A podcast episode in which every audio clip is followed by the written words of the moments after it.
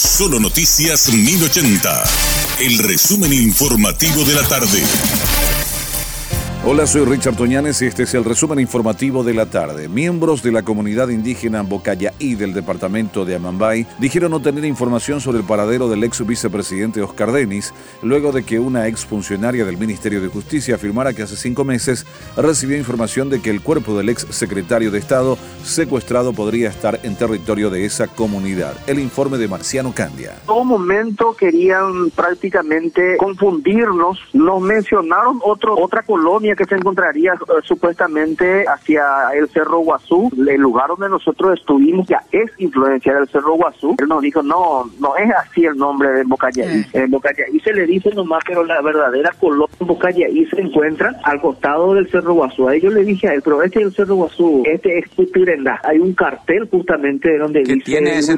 Bocayaí. Y después le preguntamos bien a las mujeres que estaban, porque de todas formas los varones no fueron tan honestos que tenía que ir un poquitito más hacia abajo, hacia el Cerro Guazú. Ahí está la verdadera colonia en Bocaya. Y después salimos del lugar, llamamos a un ganadero amigo acá de la zona y ahí nos advirtieron de que la verdadera colonia es donde nosotros ya estábamos. Incluso nos alertaron de que realmente ese era uno de los centros operativos de la brigada indígena y que no es muy lejos del lugar del enfrentamiento. La Asociación de Emprendedores del Paraguay, ACEPI, emitió recientemente un comunicado en el cual manifestó que apoya la aprobación del proyecto de ley para el 100% de la deducción del impuesto al valor agregado para las compras en supermercados. De acuerdo con el gremio, con la propuesta se logrará el desarrollo y el crecimiento económico de todos los emprendedores del país, además de ser un impulso para la formalización en beneficio de muchas personas.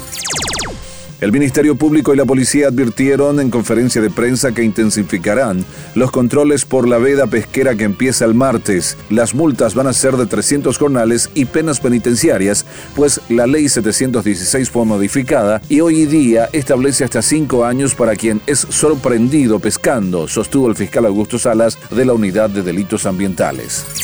La agente fiscal Claide Acosta de la Fiscalía Barrial número 9 de Asunción representó al Ministerio Público en un juicio oral sobre abuso sexual en niños. Se probó la autoría de un hombre por lo que recibió una condena de 15 años de prisión. Luego de meses de investigación e incorporación legal de pruebas, la fiscal Acosta logró probar el hecho de abuso sexual en una menor de 13 años. Las pruebas expuestas fueron varias, como ser el testimonio de la menor por la Cámara Gesell ante un psicólogo del Poder Judicial, la realización de pericias psicológicas, declaraciones de los padres y vecinos de la menor, entre otras.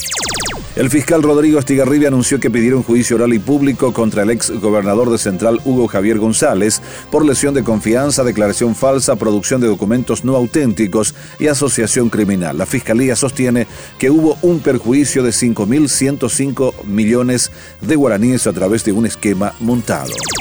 Zulma Morales asumió este martes como viceministra de Culto en reemplazo de Fernando Griffith, según informó el Ministerio de Educación y Ciencias. Morales es funcionaria del MEC desde hace 20 años.